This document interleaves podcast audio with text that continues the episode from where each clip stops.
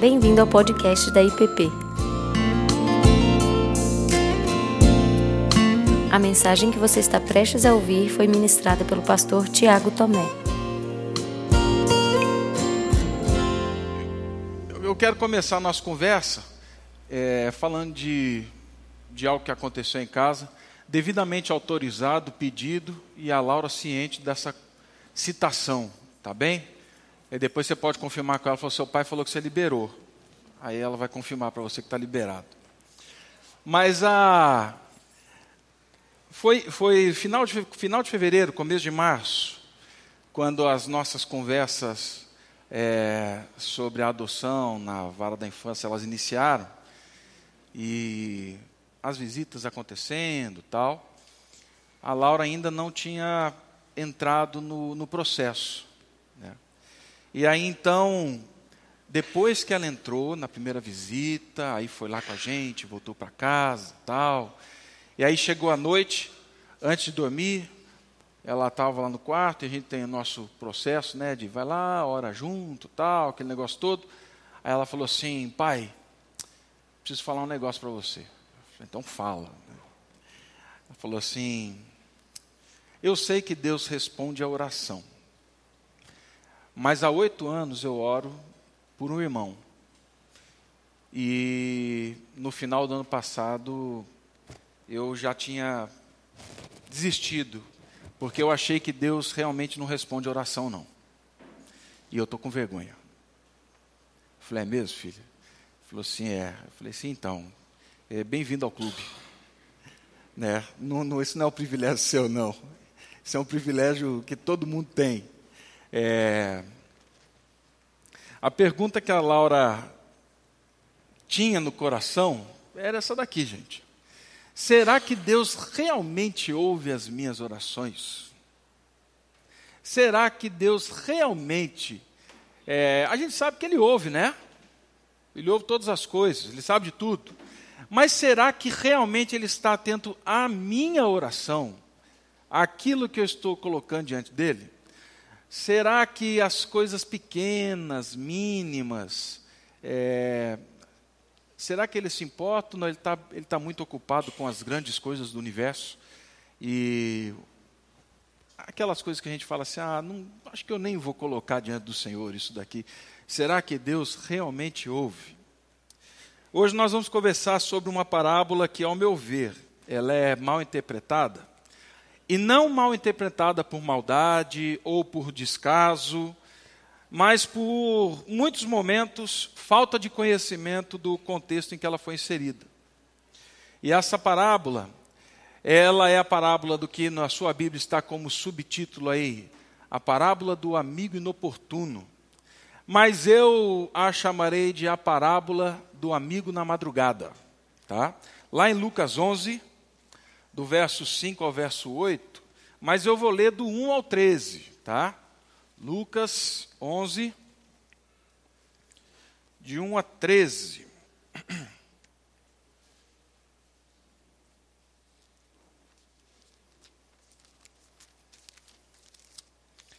Lucas 11, de 1 a 13, diz assim: De uma feita, estava Jesus orando em certo lugar. Quando terminou, um dos seus discípulos lhe pediu: Senhor, ensina-nos a orar, como também João ensinou, João ensinou aos seus discípulos. Então ele os ensinou: Quando orardes, dizei: Pai, santificado seja o teu nome, venha o teu reino. O pão nosso cotidiano dá-nos de dia em dia.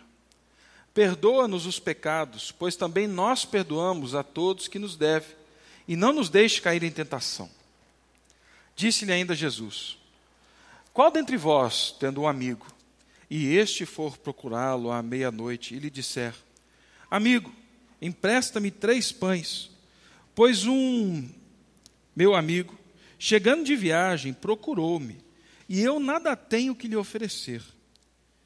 E o outro lhe, responda, lhe responda lá de dentro, dizendo: Não me oportunes, a porta já está trancada e os meus filhos comigo também já estão deitados. Não posso levantar-me para tus dar. Digo-vos que, se não se levantar para dar-lhes por seu amigo, todavia o fará por causa da importunação e lhe dará tudo o do que tiver necessidade. Por isso vos digo: pedi e dar-se-vos-á, buscai e achareis, batei e abrir-se-vos-á. Pois todo o que pede recebe, o que busca encontra, e a quem bate, abrir-se-lhe-á. Qual dentre vós é o pai ah, que, se o filho lhe pedir pão, lhe dará pedra? Ou pedir um peixe, lhe dará em lugar de peixe uma cobra? Ou se lhe pedir um ovo, lhe dará um escorpião? Ora, se vós, que sois maus, sabeis dar boas dádivas aos vossos filhos, quanto mais o Pai Celestial dará o Espírito Santo àqueles que lhe o pedirem? Uma cena introduz essa, essa parábola. E a cena ela é, ela é muito explícita aqui no texto. Ah, Jesus, a partir de ah, um momento de oração, e os discípulos, um dos seus discípulos, vendo esse momento de oração, chega a Jesus e pede então, Pai, ah, Senhor, ensina-nos a orar, como João Batista ensina os seus discípulos é, dentro dessa dinâmica de discípulo e mestre, de pai e filho, é, isso era muito comum. Não só você ensinar uma oração de forma catequética ou algo que seja repetido diariamente, como a estrutura dessa oração se tornar uma, uma forma litúrgica para a vida. De forma que aquilo que eu repito no dia, é uma expressão daquilo que eu devo fazer e das minhas ações no meu dia a dia. Os discípulos então pedem, Senhor, é, ensina-nos a orar. E essa cena que compõe então do verso 1 ao verso 13, ela é dividida em três partes. A primeira, que nós conhecemos muito bem, é a oração do Pai Nosso. Lá em Mateus, mais desenvolvida, talvez por conta de ênfases, talvez por conta de encontros, de conversas, Lucas registra de um jeito, registra de um jeito, e Mateus de outro, mas você não vê contradição nenhuma entre as orações. A segunda parte, que é a nossa, o nosso foco, é esse pedido do amigo à meia-noite, a parábola em si. E depois, a, do verso 9 ao verso 13, Jesus, então, compondo esse quadro essa peça que é formada de três cenas: a oração do Pai Nosso, o pedido do amigo, a parábola e depois a, uma explicação e uma exortação. A preocupação de Jesus, logo no começo, a gente não vai discorrer sobre a oração do Pai Nosso aqui, a, mas a preocupação de Jesus é, ao meu ver, como eu disse, é tornar isso de forma que os discípulos pudessem caminhar liturgicamente nessa oração. Então ele aponta inicialmente para a honra do nome de Deus no mundo e como nós estamos envolvidos nesse processo da honra de Deus, do nome de Deus nesse mundo. Depois ele fala: clamem pela vinda do reino, e nós clamamos e intercedemos na medida em que nós agimos também ah, por esse reino. Você deve orar todos os dias pelas necessidades dos dias em que você vive. Né? Então, necessariamente, não só pelas coisas que virão, né? mas clame ao Pai pelas situações que envolvem, pelo dia a dia, enfim. Clame pelo perdão de Deus, não só por você, mas também por aqueles que estão à sua volta, na medida em que você é perdoado por Deus, que você tem a disposição em caminhar é, em perdão com relação aos outros, reconhecendo as suas fragilidades, ah, e orem para que vocês sejam poupados de questões que podem podem fazer com que a sua fé ela não gosto da palavra que ela seja afundada, que ela seja submergida, não gosto disso, mas essa ideia de que você não sofra de tal forma que a fé seja esmagada. Né? E aí então ele entra ah, na parábola que, que nós, nós vimos ali. Bom, uma longa discussão em torno dessa cena envolve os comentaristas, tá, gente? Essa, segundo ah, os estudiosos da Bíblia, desde o primeiro século até hoje, ela, ela é uma parábola assim, alguns chamam de obscura, outros chamam de difícil entendimento, ah, eu encontrei até gente falando assim que ela, na verdade, não tem aplicabilidade nenhuma. Que ela é uma parábola, ela é uma peça de ligação somente. Né? E aí você tem, então, desde Orígenes, no primeiro século, ah, que tem a sua forma de ver essa parábola. Você tem Agostinho, no terceiro para o quarto século, também tendo a sua forma de ver a parábola. Nós vemos Lutero, século XVI, até os dias de hoje, Hendrickson, Morris, é, Bailey. E em nenhum deles você encontra um consenso único sobre o que essa parábola realmente está dizendo. É, olhando para todos eles, eu, particularmente, na minha simplicidade, falei assim: não, deixa eu pegar as três peças olhar para ver como essa peça central ela liga todas essas questões e realmente, se está na palavra de Deus, ela tem algo a nos dizer. Então, toda a nossa conversa hoje, ela está voltada para o desenvolvimento de toda o pensamento dentro da parábola e tentando aqui fazer algumas alguns contornos dentro daquilo que eles colocam como as grandes dificuldades da parábola mas eu acredito que ela, ela pode nos ajudar a entender e responder aquela pergunta inicial: será que Deus realmente responde a, a nossa oração? E começando pela, pela conclusão, a minha resposta é uma e é clara, ela é simples, é sim, Deus responde à oração. Deus responde à oração dos seus filhos. E Deus faz isso porque Ele é um Deus de honra. Ele honra a Sua palavra, Ele honra o seu caráter. Deus responde à, à oração dos seus filhos. Kenneth Bailey, que é um dos comentaristas, qual eu pesquisei, ele diz que o morador do primeiro século, quando ele ouviu essa parábola de Jesus, na mente dele o que ele ouviu foi: Senhores, eu tenho algo a perguntar-lhes. E a pergunta é: vocês acreditam que se você receber um hóspede na sua casa e você não tiver com o que dar, não tiver o que dar de comer para esse hóspede, é, e você for pedir ao seu vizinho algo para comer e o seu vizinho te der uma desculpa esfarrapada, uma desculpa estúpida como essa, é, você acredita que isso é possível acontecer? O Kenneth Bailey, que mora há mais de 20 anos dentro do contexto do Oriente Médio, trabalhando com comunidades, ah, com comunidades tradicionais, ele diz o seguinte: jamais um morador do Oriente Médio diria é compreensível. A resposta dele imediata falou assim: de forma alguma. Como o homem pode fazer tal coisa? Isso é inadmissível, isso é absurdo. O que o Bailey propõe, e eu creio junto com ele, é que essa pergunta de Jesus e essa parábola, ela é uma parábola retórica que expressa uma ação, uma resposta negativa. Você acredita que isso pode acontecer? A resposta do ouvinte inicial seria: não, de forma alguma. Isso jamais pode acontecer, isso não acontece. Essa seria uma resposta. Talvez para a gente hoje, ler essa parábola, ela seja até interessante, né? Eu fiquei pensando na minha casa, no meu apartamento. A porta batendo às duas horas da manhã. A primeira coisa que eu ia fazer era ligar para o porteiro. Ia falar assim, rapaz, sobe aqui. Estou esmurrando minha porta. Eu não conheço meu vizinho, ele não me conhece, não sei porque estão batendo na minha porta. Então vem para cá e traz polícia. Porque eu não sei o que está acontecendo. Essa seria a nossa reação. Mas a reação do morador do primeiro século jamais seria essa. E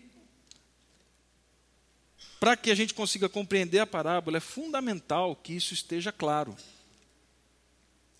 Que essa é uma pergunta retórica que Jesus faz e que a resposta do morador do Oriente Médio de uma comunidade tradicional é: não, não é possível que alguém responda ou tenha essa resposta a dar numa situação como essa. Mas por que isso tudo? É? Ah, existe um código de amizade, um código de hospitalidade, de hospedagem no Oriente Médio que é muito sagrado. Isso permanece até hoje, mas isso era muito mais forte lá atrás.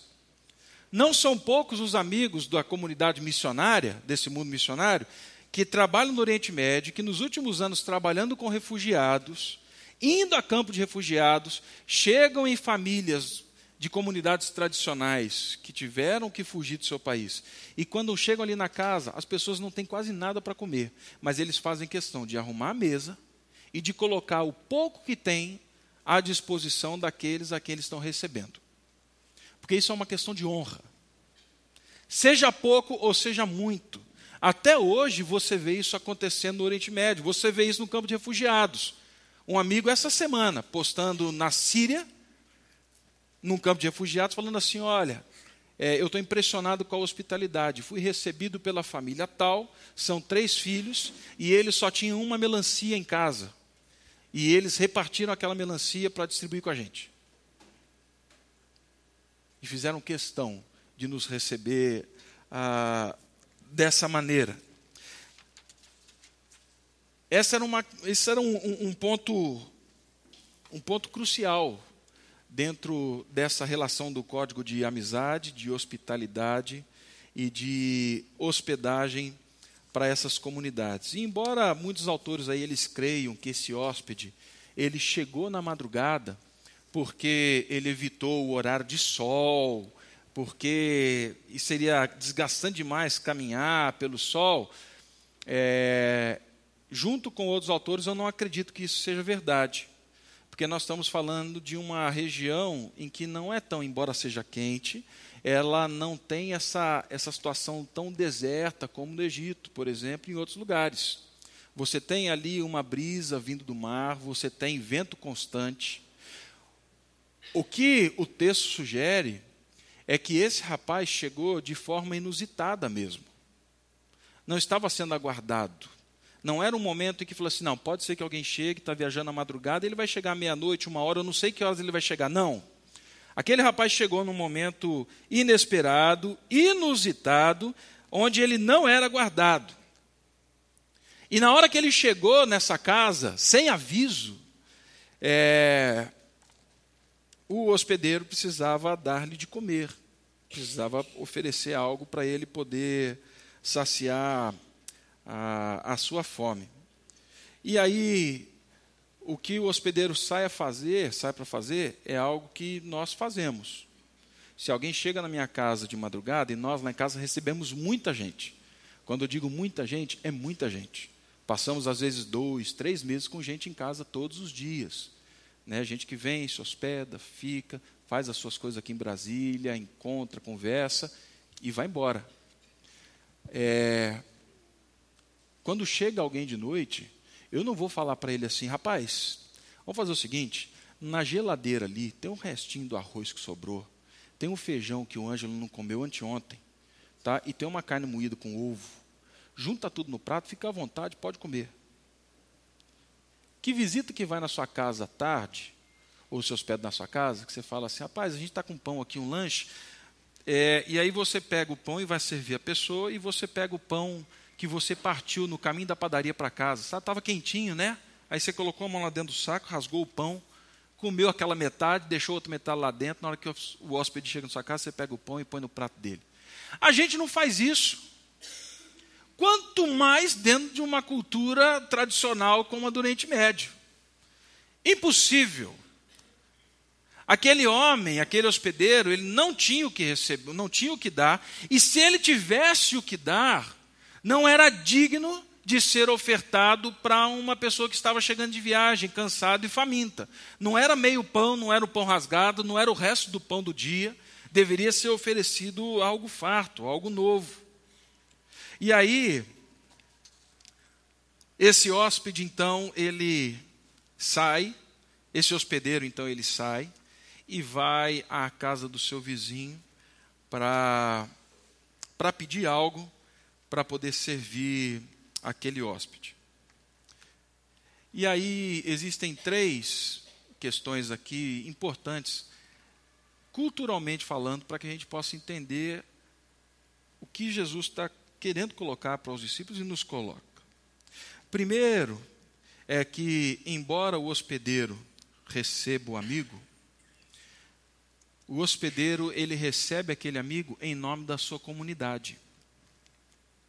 Em aldeias no Oriente Médio, num contexto tradicional, até hoje, visitantes numa comunidade, ainda que sejam amigos de outros, são recebidos e são saudados como que honra você nos deu vindo visitar-nos em nossa aldeia.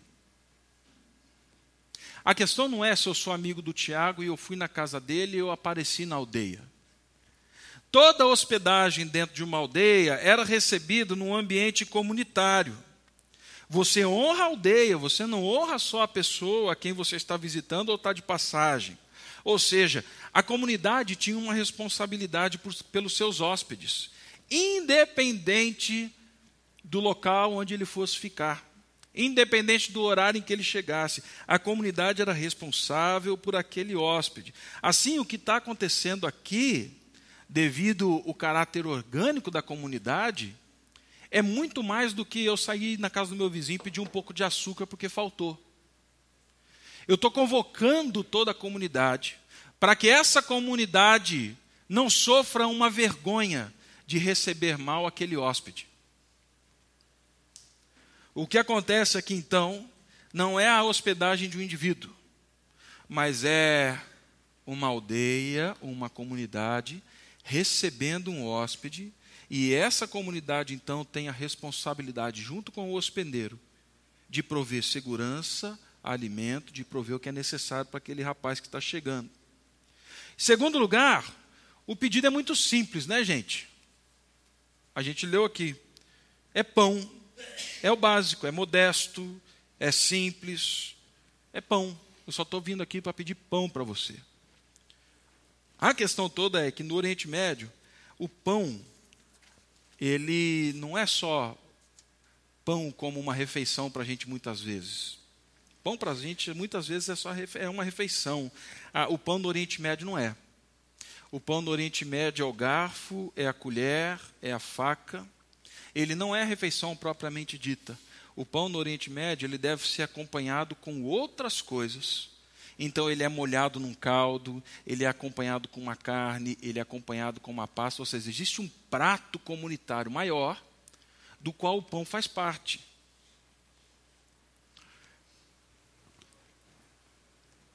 Criança gosta muito do contexto indígena. A Laura amava. Porque toda vez que a gente saía de casa e ia visitar uma maloca ou ia visitar uma aldeia, assim que você entra na maloca, você tem uma panela, dependendo da família que está ali, e você tem um beiju, ou a, a tapioca, né, que o pessoal chama. É, você não mete a mão na panela. Você pega um pedaço de beiju, e com esse pedaço de beiju você mergulha no caldo, ou você pega o pedaço de peixe, ou você pega o pedaço de carne, tira dali e aquilo dali vira seu prato. Na medida que você pega a carne, você pega o pão e você vai comendo junto. Você consegue entender muito bem isso dentro de uma cultura tradicional. Isso acontece o tempo todo. A bebida da mesma forma, né? É um, uma cuia grande assim, a pessoa toma, depois ela passa para você, vai passando, vai passando, vai passando, e assim vai acontecendo. Então o pão não era só pão. Era garfo, era faca, era colher, e ela deveria ser acompanhada por outras coisas. Numa situação de extrema pobreza no Oriente Médio, a pessoa fazia uma água com sal e molhava o pão dentro daquela água salgada, dentro daquele caldo. Porém, o verso 8, ele deixa para a gente muito claro que aquele rapaz que estava recebendo o hóspede, ele não tinha só o pão, ele não tinha nada. Ele não tinha nada com que receber aquela família. Leia comigo aí. O verso 8 diz assim: que, sendo por vergonha ou não, acordando e levantando, o seu vizinho lhe dá tudo o que ele precisa. O tudo que ele precisa, se você olhar num contexto ah, do grego, está dizendo de algo maior, dessa refeição maior, desses pratos a mais, de tudo aquilo que ele precisava para receber ah, aquele homem. Então, o que fica claro é que ele não sai a pedir para si, ele sai a pedir em nome do hóspede, ele não se dirige a um amigo a fim de honrar a si mesmo para fazer bonito com o chapéu dos outros. Ele sai a pedir em nome da comunidade que hospeda aquele rapaz. E outra, ele sai a pedir aquilo que ele precisa, ele não sai para pedir supérfluo. Ele não chega lá falando assim, rapaz, a gente tem que comer, mas faltou a torta de limão. Sabe? Faltou a torta.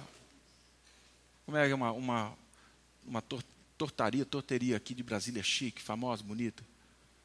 Fala, gente, vocês conhecem? Aí, aí como é que é, José Arnaldo? Torteria de Lourenço. Tem uma aqui, né? Descendo aqui a, a 8, sei lá. Não. Eu morei ali pertinho, eu sei onde é. E o doce é bom lá, gente. Ele não sai para pedir isso daí, ele não sai para pedir a torta. Ele sai para pedir aquilo que é básico aquilo que é necessário. É isso que ele vai pedir. E todas essas ações até agora, elas estão totalmente de acordo com a oração do Pai Nosso. Porque ele não pede para si, ele pede em nome de todos. Ele fala de questões básicas, como você pede na oração do Pai Nosso. Você se dispõe em nome dos outros. Tudo aqui está acontecendo num ambiente comunitário, muito maior do que o meu, certo? E aí ele recebe não só o pão, mas como nós vimos aí, ele recebe tudo que ele precisa. Em terceiro, ele pede a um amigo. Ele pede a um amigo. Existe a responsabilidade comunitária, existe o básico em honra à comunidade, mas esse rapaz agora ele vai pedir para um amigo. Não é um estranho, não é só um vizinho, Jesus deixa claro: esse rapaz a quem ele se dirige não é um desconhecido, ele pede para um amigo. Um desconhecido bate na porta. Um desconhecido bate palma. Ele chama. Ele pede. Ele usa a voz. A pessoa que está dentro de casa sabe quem é. Ah, se sabe. É igual quando eu chamo. Aí meu pai me chamava a gente usa o mesmo método até hoje, é um assovio. Quando eu ouço esse assovio, o tom do assovio, eu sei quem é. é ele sabe quem está chamando. É amigo, gente. E outra, ele não chama só porque existe uma responsabilidade comunitária. A responsabilidade comunitária permite que ele dê um passo a mais numa relação de intimidade. A ponto dele bater na porta e falar assim: Eu estou precisando de ajuda para eu poder socorrer outro, você pode me ajudar? Eu estou precisando do básico. Você pode ah, me socorrer? Ou seja, o amigo tem a liberdade de dizer, o amigo tem liberdade de fazer barulho. Esse é o contexto que está envolvido aqui. Ainda que o amigo tenha liberdade de dizer com má vontade, rapaz, você incomoda, né? Mas é amigo. No final ele vai responder. Mas a questão toda aqui, gente, ela recai numa única questão: de que essa amizade do contexto comunitário, ela me dá a liberdade de pedir socorro, de pedir ajuda. Né? E embora alguns creiam que o que o texto está dizendo aqui é o velho ditado, né? Água mole em pedra dura, tanto bate até que fura, porque eu cansei de ouvir mensagens que falam que esse texto nos ensina a orar e a ser insistente com Deus. Porque se você for insistente, meu irmão, Deus vai responder. Já ouviu isso nesse tom? Eu já ouvi bastante. É, pela importunação e pela insistência, a gente ganha de Deus. Eu não acredito nisso. Ao meu ver, o que é colocado aqui por Cristo é, é simples. é simples. É, se você clamar ao Pai, Ele vai te responder. Se um amigo, numa situação adversa, pode te responder, quanto mais um pai, meu filho. Até é sobre isso que ele fala na parte de baixo, do verso 9 ao verso 13 agora. Então, é, eu creio que o texto ele pode nos falar sobre três realidades. A primeira delas é sobre a natureza do caráter do pai. Tá? Como eu disse, quando você se dirige a um vizinho numa circunstância inesperada, ele está com a porta trancada, fechada, os filhos estão dormindo, é de madrugada, você sabe que vai importunar, e a resposta dele, seja por importunação, ou seja porque ele está com medo de passar vergonha diante da comunidade, ele vai te responder sim. Ah, quanto mais agora, se você coloca diante de Deus, clamando pela vida do Espírito, como ele vai dizer no verso 13 lá embaixo, que está totalmente ligado com o texto. E o que ele está falando aqui é assim: eu apresento vocês, aqueles que eu os ensinei a chamar de Pai, sabendo que ele tem integridade e que ele honra e ele responde os seus filhos. Se eu posso confiar num amigo, num ambiente comunitário, se eu posso confiar num amigo num ambiente de adversidade, se eu posso abrir para o meu amigo que eu estou sem condição de receber um amigo. E mais, eu posso colocar toda a comunidade numa situação de desonra. E eu posso pedir para ele: ah, quanto mais você pode chegar diante de Deus e você pode colocar diante de Deus as suas necessidades, certo, certo, de que ele é muito mais confiável do que um amigo. Não é isso que o texto lá no verso 9 ao verso 13 está dizendo para mim para você? Eis a explicação. Qual é o pai que o filho pedindo pão vai lhe dar pedra? Eu desconheço. Alguns fazem, são poucos. Mas eu desconheço. O que está sendo apontado aqui é: creia que na medida em que você clama ao Pai, Ele há de respondê-lo sim. Ele vai responder. A segunda questão é a natureza da própria petição. O que nós temos que entender aqui nessa parábola é que ela é baseada numa necessidade, não numa conveniência. Né? Então, o que eu devo colocar diante de Deus? Qual deve ser o conteúdo da minha petição? Quais são as coisas que devem ocupar a minha vida de oração? Senhor, nos ensina. Aí fala, eu ensino.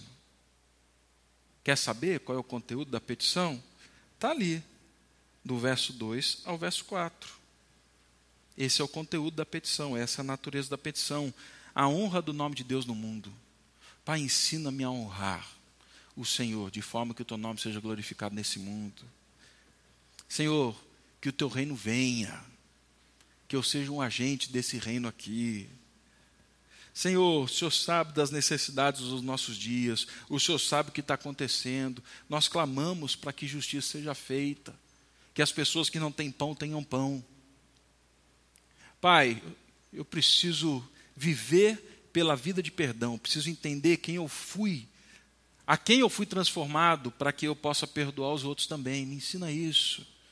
Ah, sobretudo, Pai, eu sei que eu vou passar por privação, mas que elas não façam a minha fé submergir, que a minha fé permaneça firme.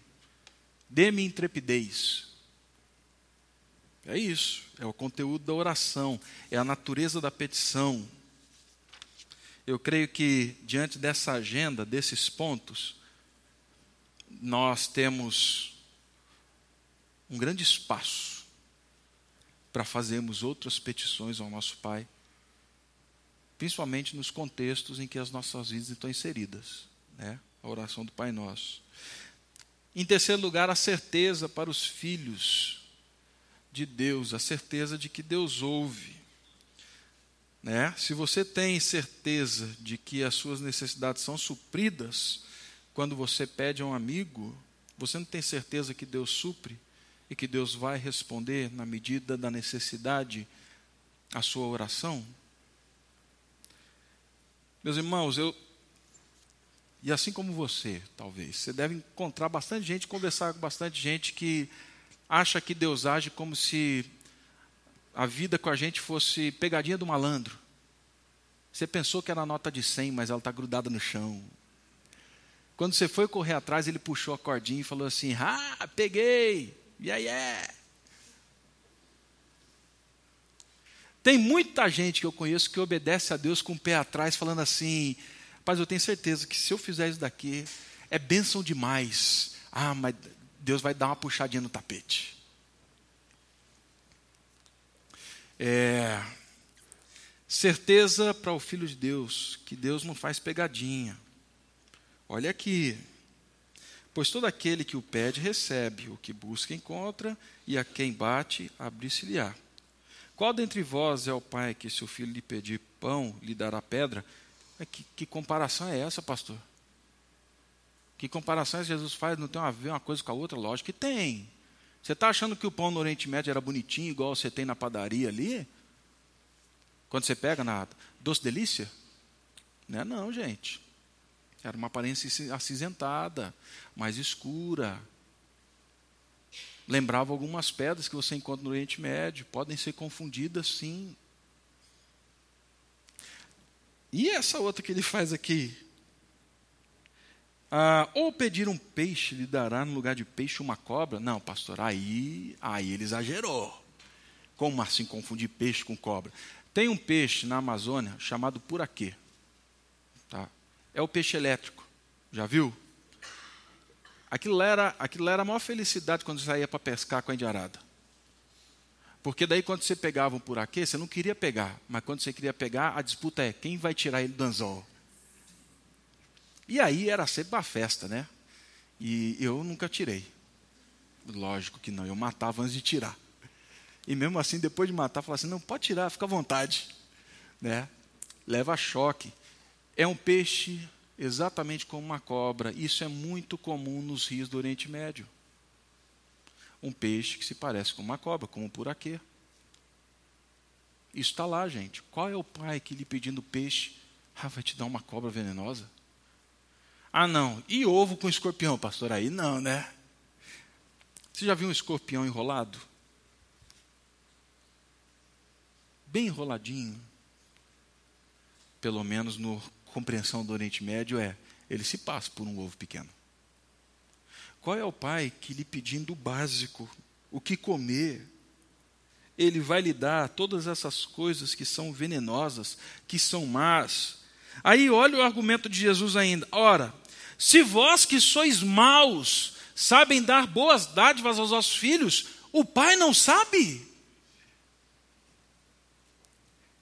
O que ele está falando é: tenho certeza, vocês que são filhos de Deus, de que Deus não vive armando pegadinha para vocês.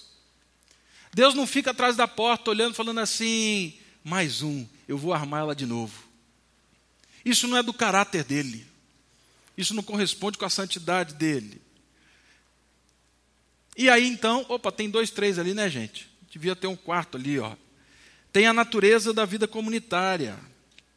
Em todas as culturas, o laço de amizade, ela envolve uma prontidão do ser. Toda cultura tem isso. Se eu sou amigo, eu estou disposto. Se eu sou amigo, eu levanto de madrugada para buscar o camarada. Se eu sou amigo, eu levanto de madrugada para levar no médico se eu sou amigo, eu vou lá dar comida para o cachorro, mesmo que eu tenha medo do cachorro. Mas eu vou. Ah, o que eu estou querendo dizer é que dentro desse laço de amizade existe o espaço para ser incomodado, existe o espaço para ser importunado. Essa é uma compreensão de vida comunitária. Nós vivemos numa cidade e nós vivemos numa cultura que Quanto menos eu importunar, é melhor, né? Não, mas espera aí, eu, eu, posso te dar uma carona. Não, vai, vai atrapalhar. Não, não vai atrapalhar não. Quem anda é o carro, não sou eu. Né? Não, mas eu não pedi. Não, você não pediu, mas eu estou oferecendo. É assim. Vai incomodar? Ontem. Gente, ontem o dia foi caótico, assim, de correria tal. Aí ontem um amigo chegou lá em casa para tomar café da manhã. Aí ele abriu a porta, entrou e falou assim: Bom, bom. Eu falei, rapaz, estou incomodando. Eu falei, tá, mas normal.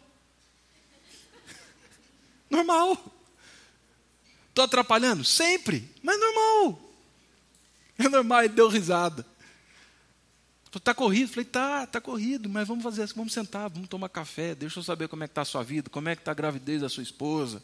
Vocês estão bem? Ah, prepara, termina o seu doutorado agora, porque se não terminar agora, ah, daqui três meses você não vai terminar mais não. Esquece. Conselhos da mesa, da mesa da importunação. É isso, gente.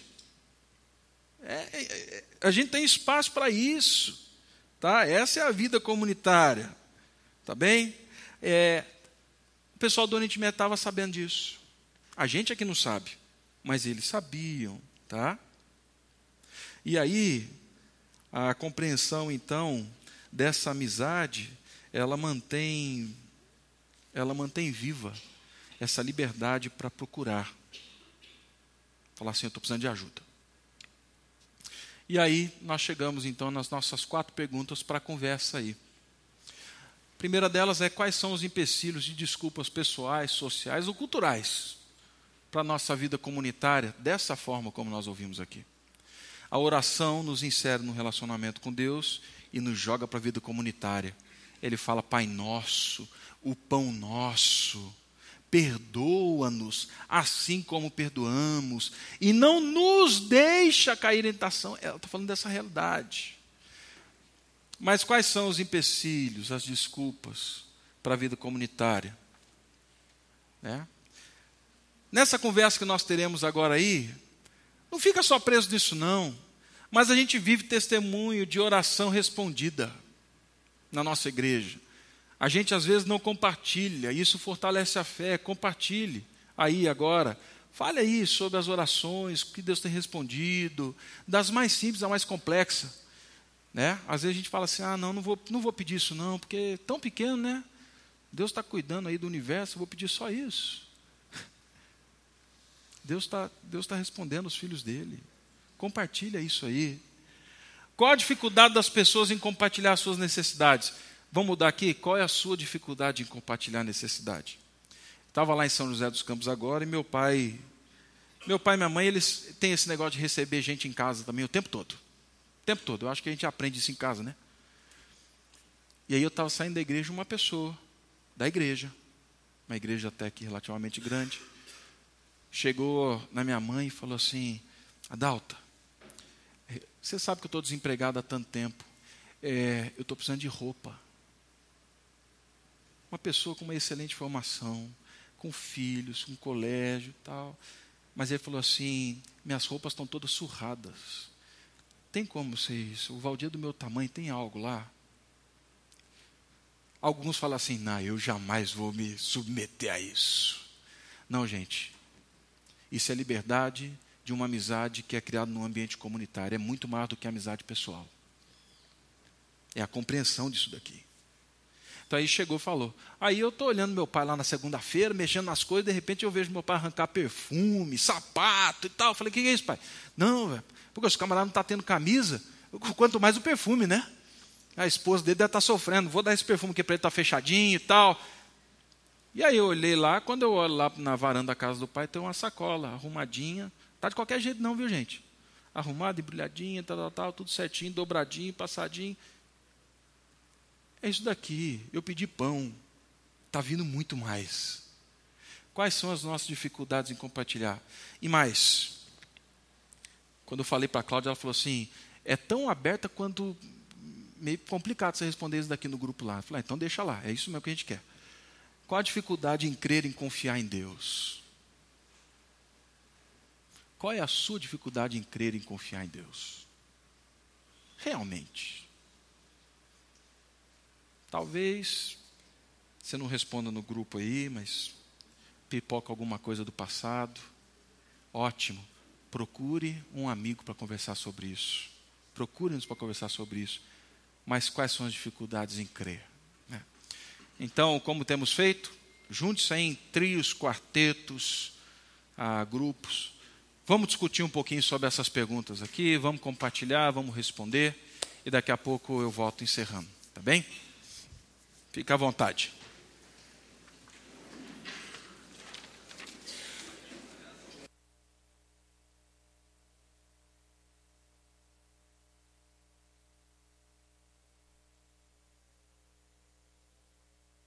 Meus irmãos,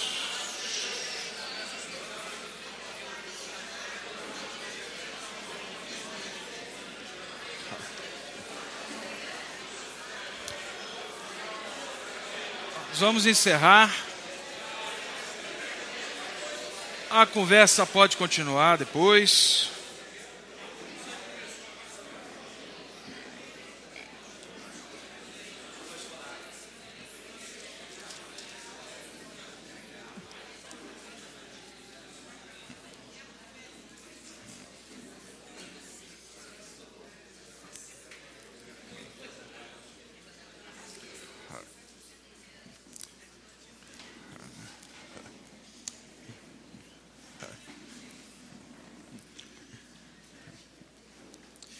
A impressão que eu tenho, aí para encerrar, é, enquanto estava conversando ali com a, com a Adélis e o Eduardo, estava falando que assim, o, o, texto é, ele é muito rico, né, e tem mu muita coisa assim, para a gente conversar e seguir, enfim. Ah, mas algo é, que é interessante no final do texto, se é quando Jesus fala assim: quanto mais o Pai Celestial dará o Espírito Santo àqueles que pedirem. De novo, parece que Jesus está misturando feijão com arroz doce, né? Porque da onde que veio o Espírito Santo nessa conversa toda, ué? Não falou de Espírito Santo até agora? É, o Espírito Santo é que equaliza em nós as nossas ações e as nossas petições. O Espírito Santo é que nos dá uma percepção real daquilo que é necessário, daquilo que é suficiente, até mesmo, como conversava com a Adélia e com o Eduardo, das vezes em que nós comemos pão e na boca tem gosto de pedra, mas a gente sabe que é pão. Ou seja, o Espírito Santo é esse Espírito que Deus enviou, que Ele prometeu que enviaria, e que no final fala assim: você só chama de Pai porque você tem o Espírito, só é santificado porque por causa do Espírito, o reino só veio quando o Espírito veio, o pão e essa percepção só é possível por meio do Espírito, enfim, todas as outras coisas. Né? é, essa coragem e esse poder do Espírito que nos insere nessa vida comunitária, nessa vivência de amizade, em que a gente se mostra vulnerável, em que a gente se abre, em que a gente fala assim: bom, é isso daqui. Né? É o Espírito Santo que me faz confiar em Deus e me leva a confiar no outro, e na medida em que eu confio no outro, revelo que eu confio no meu Deus. Né? E como foi bem conversado ali, Deus envia o pão. Envia o pão por quem? É o que a gente conhece hoje é que ele envia pelo amigo, ele envia por aquele que está do lado. Mas, sobretudo, é, para mim, essa é a grande chave. Né? O Espírito Santo que nos introduz na vida com Deus, é Ele quem nos dá os dons do Espírito, é Ele quem nos dá a vida do reino. Então, esse final para mim ele é surpreendente. Como eu falei, a gente tem como sair daqui agora linkando todas as coisas, mas a gente não vai fazer isso não. Mas o fato é, é o Espírito Santo, é por meio dele que todas essas coisas acontecem. Então, levantando a cortina aí por trás da parábola, a gente vê isso, a natureza de Deus, a gente vê a vida comunitária, a gente vê essa disposição em mergulhar nisso, em entender a nossa vida num contexto muito maior. É, é por meio dela em que a gente, por meio do Espírito, que a gente aprende a confiar em Deus, sabendo que se eu bater na porta do povo de Deus, é, eu vou encontrar, eu vou encontrar, né? E mais, é, sabendo que o livramento muitas vezes não é aquilo que eu estou vendo. Ah, mas Deus está livrando.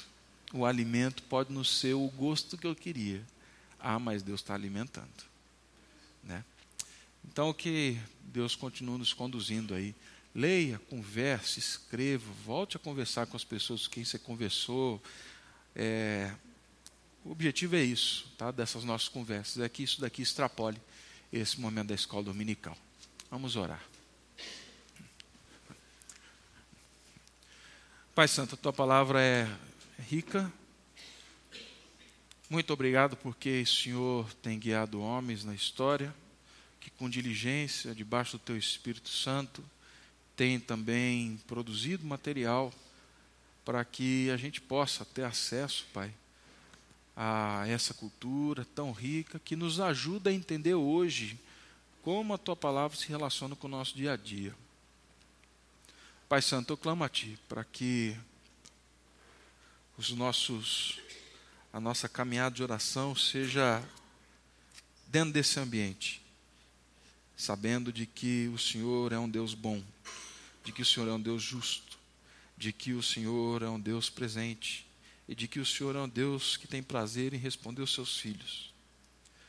Que o teu Santo Espírito também equalize em nosso coração a frequência da tua voz, para que seja a tua resposta sim ou não, seja a tua resposta enviando o que pedimos ou algo diferente, mas que o Espírito Santo nos faça entender a tua voz. E que isso gere em nós louvor, gere em nós culto, gere em nós adoração. Pai Santo, eu também peço que o Senhor, a cada dia, nos conduza para essa vida comunitária onde encontramos aqui socorro, onde temos possibilidade de abrir a nossa história e, sobretudo, caminharmos juntos para podermos assistir a outros, Pai. Que isso seja uma verdade dentro da nossa igreja. Assim clamamos a Ti, no nome de Cristo. Amém. Você acabou de ouvir o podcast da IPP. Para saber mais, acesse nossa página em www.ippdf.com.br.